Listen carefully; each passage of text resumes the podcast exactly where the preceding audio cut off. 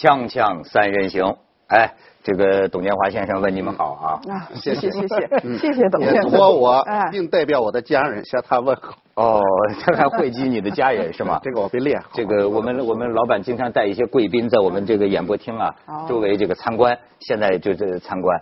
所以什么叫会聊天的？咱们就得说说，就说董建华先生的丰功伟绩，对吧？我们真的特别不错特别不错，是吧？那就像你所讲的，嗯。如果没有董建华先生，嗯就没有香港的今天。对，就像我所讲的，如果没有刘长乐的先生，就没有我的今天。嗯，有时候我跟鲁豫晚上打电话讲起来，我们老板都流眼泪啊，是吧就说我们这个还拿工资，真是不要脸呐，真是。该该聊点经济了吧？你聊点经太能聊了啊，该该聊点经济了啊！我哭了我哭了我真的哭了。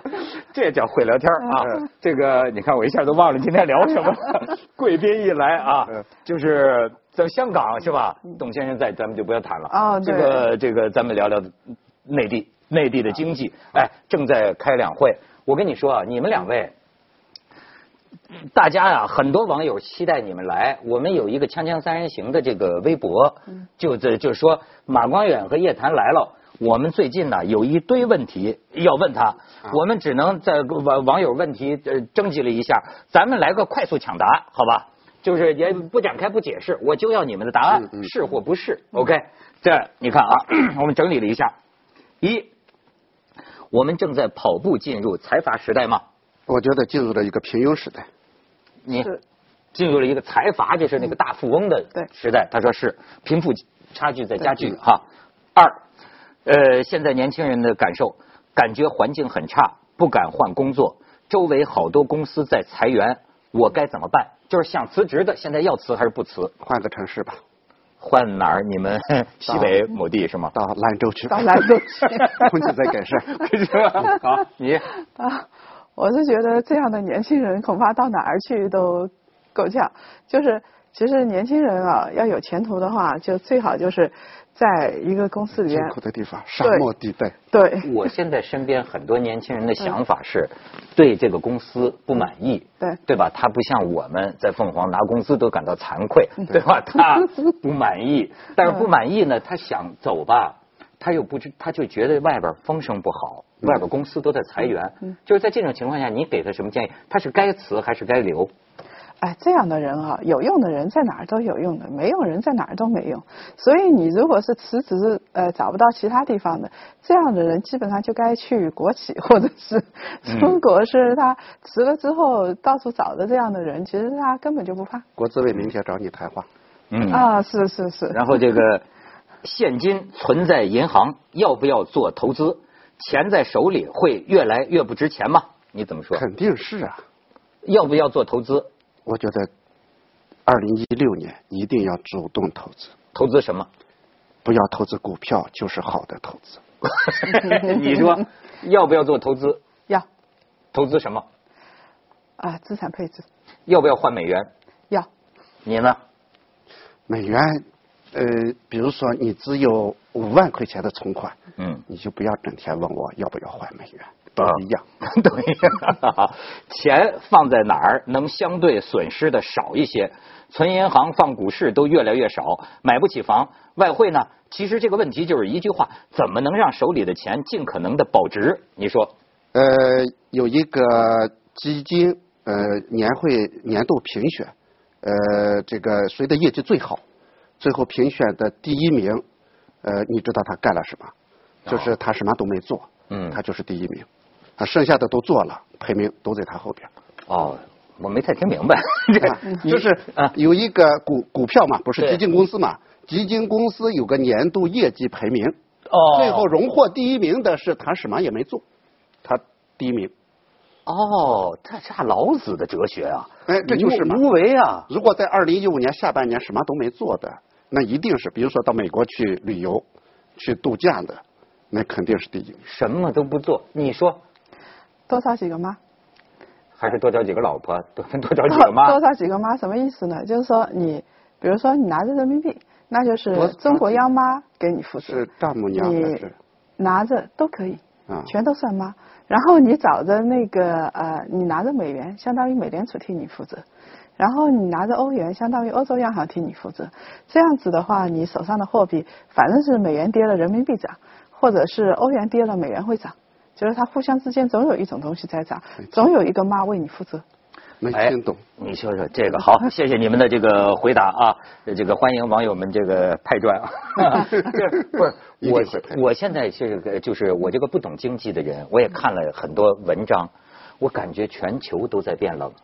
好像中国更加要变冷。哦，你你这个感觉非常正确，是吗？因为呃，这个全球经济你会发现，呃，经过八年的危机以后，呃，大家的心理忍受到了一个极限，呃，有很多的人现在心里到了崩溃的边缘，说怎么还没走出来？呃，前一段时间我有一个观点，我叫全球经济进入平庸的十年。呃，过去二三十年。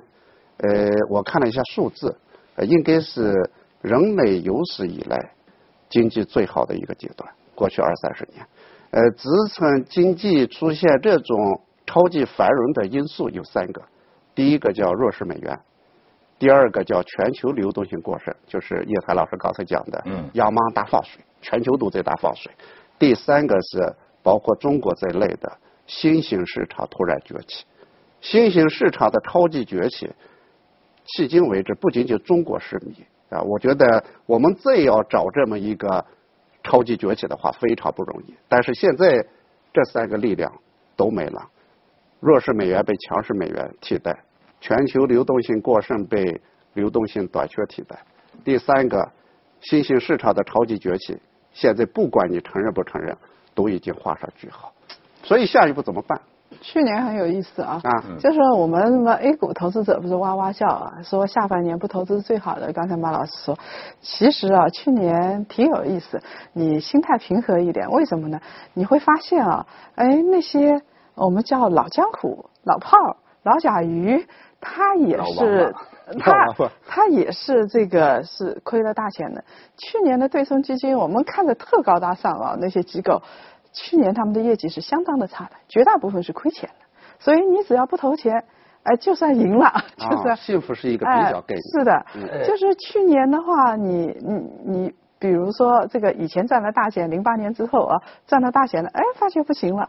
然后呢，去年呢，你如果是投了黄金的，哎，不行了。然后是你投中国的。哎，不行了，投新兴市场的，你发现没有投一个是好的，所以去年这个时候你会发，你一比较之后，你觉得哎，我的投资业绩还行吧，负百分之二，挺好的。哎，这是 有时候无为而治哈。对。你像我有一次还听我们老板跟那个星云大师聊天，有一概念也挺牛，就是说管理就是不管理，他有的时候是有用的。最好是主持，就是不用主持。其实你不是主持，不是我。我跟我跟你讲，就是说，咱 咱参观的已经走了，别别夸了。就是说，我想说什么呢？我最近看见你知道李嘉诚的一篇。呃，网上一个文章，呃，呃，题目好像叫做，就是说不应该让商人承担国家政治的责任啊。这个文章的来源，我我我就不去考了，但是我觉得特别好，我觉得写的真好。文章比较长，是他写的吗？我就不知道，就是说文章比较长，我的转述啊，可能不尽符合人家的，我可能小人之心夺商人之腹了。但是李先生就在这个文章里反复说明，他说你们一定要反记住，你要反复强调，我是一个商人，我只是一个商人。你看他这个里边流露出来的一些，我觉得挺有意思。他就是说。不是有人写说李嘉诚跑了嘛？就就好像承担了一些骂名。对。那么他说我理解这些人的，哎，人家这个操行，就是说我理解这些人爱国的这种爱港的这种感情。他说，但是呢，他们呢，也许不太了解一些商业基本的规则，甚至我可以说，他们不太了解某些基本的人性。嗯。你比如说，他就讲六七年的时候，一九六七年的时候，香港的左派闹事。那个时候香港房地产大跌，他说我也承受损失，但是我判断香港还会会渡过去，会渡过，于是我就囤囤入了大批土地。那么最后呢，大家说你看李超人牛，他选择对，他说但是这叫高风险与高利益并存。如果当时左派闹事成功。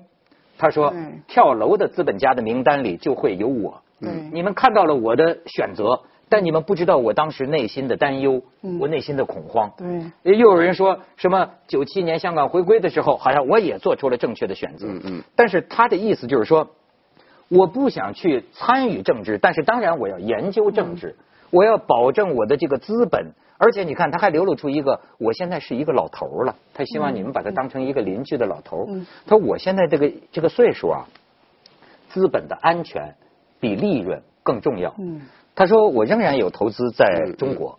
呃，就是我也认为中国的这个经济的大前途，九百六十万平方公里的土地，十三亿人口，他说当然有无尽的机会。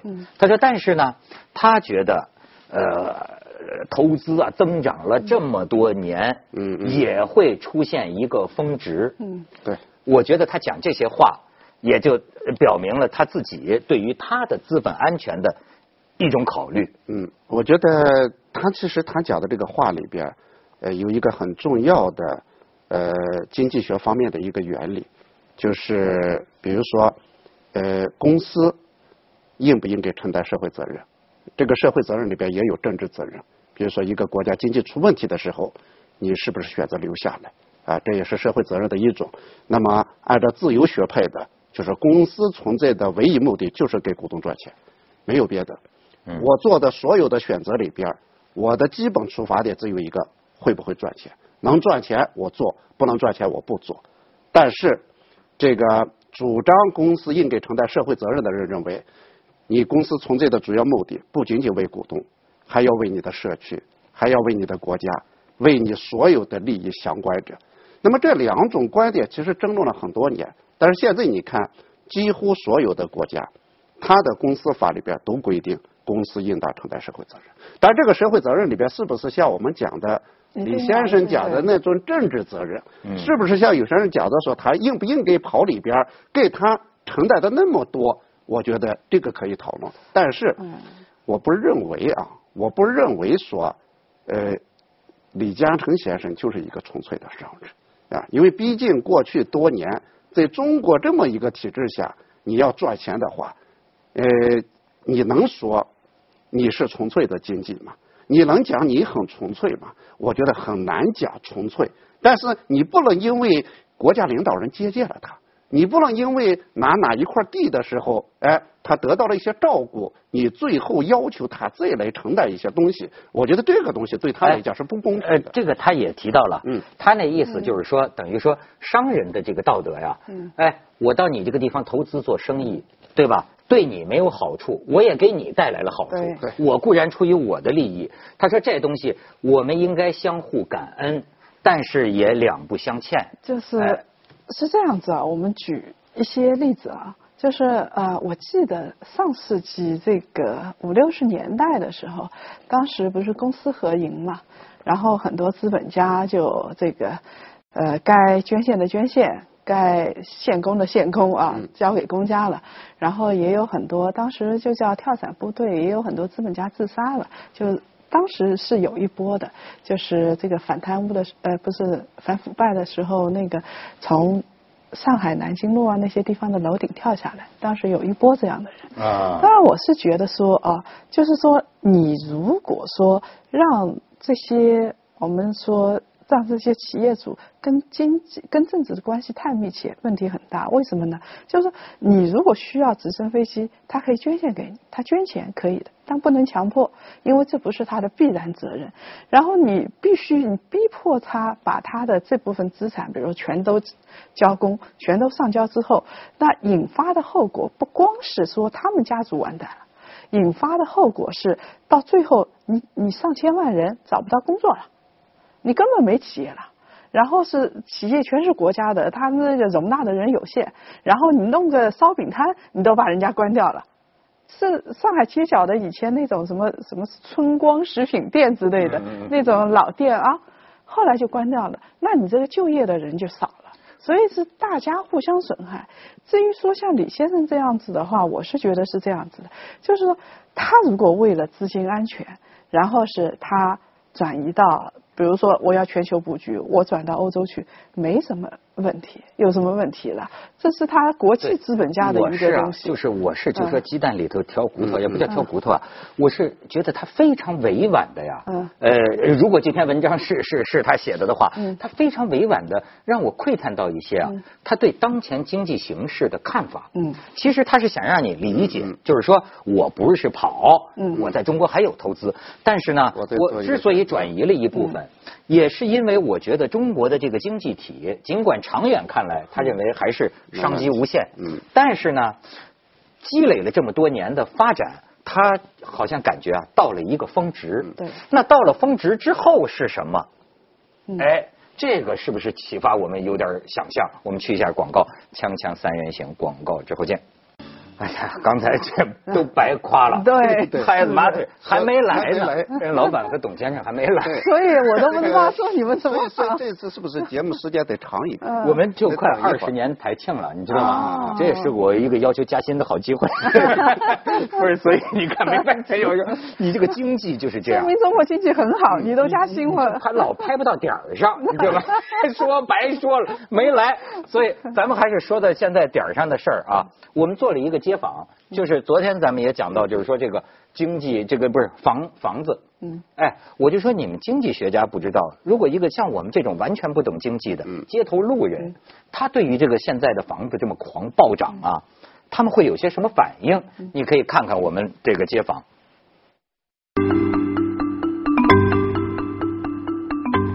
房价啊，可以，价格可以了，够贵的了。Well, I say it's okay.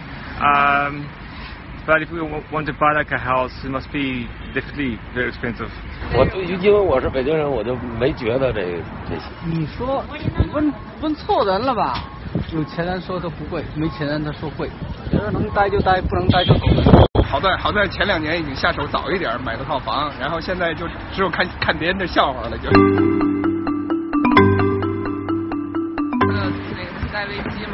个炒作可能也有点关系，就是政府在抬这个房价的啊，房价我对我好像跟我没什么关系，我现在租房子都还挺挺紧张的。哎呀，你说人民群众很有觉悟。是，但是有没有？我现在觉得有一个提法越来越，就是显示出，在这个北上广深这种城市，会不会出现这种情况？就是说，有房和无房者成了一个阶级差别的问题。呃，有房子的人，你就是某种阶级；对，没房子的人，你永远买不起。那么，嗯，哎，包括我呃关心姑娘嫁嫁人，这个要是在北京，在上海，对。你老没那男的老没房子，我觉得这样的，就是我前一前两年我看过一个韩国人写的书，啊，就有房族，嗯。啊，他们那个叫叫叫叫族，啊，这个族就是阶级，也就是说有房的跟没房的之间那个差距越来越大。那个书里边就讲，那个讲的情况，如果把韩国换成中国的话，差不多的。就他讲首尔的那个房价多年来那种上涨的情况，所以现在不仅仅是中国啊，房价有问题，应该说很多国家大城市的这种房价都出现过这种情况。但是如果说这种差距到了一定程度的话，那一个单位的人，如果你没买房跟买房之间真的差别很大，所以有所以在单位里边，你看到有些人是土豪，比如说过去买了很多套房，比如说叶檀老师，我跟他就是两个阶级啊，是吧？这个 他比我有些上一阶级 对吧？有有些有些人他多年来他一直认为，哎，这个房价太高啊，我这个不去买房啊，然后越来越高，越来越够不着。那么如果这种情况继续下去的话，那么谁还工作？是啊，谁还认真的去工作？而且好像我见你说，你认为贫富差距的加大是不可避免的。对，就是你看啊，像文涛你在香港就很明确了，香港这个事实上形成了一个豪富阶层，这些人就是高高在上，你高不可攀，我们觉得很神秘，有这么一波人特有钱，对吧？然后我们说像周星驰他们炒房很成功的，也有上亿的身家啊，哎真是就是有房的一族，这这就叫做事实上，其实有房一族是代表了我们眼里的高收入、神秘，然后是他能够享受溢价。比如说，你没有房也行，你有某些公司的原始股，像马老师一样啊，你有原始股，然后你你你套现，你套现个一个亿、两个亿，很轻松的事情。那这是一帮人。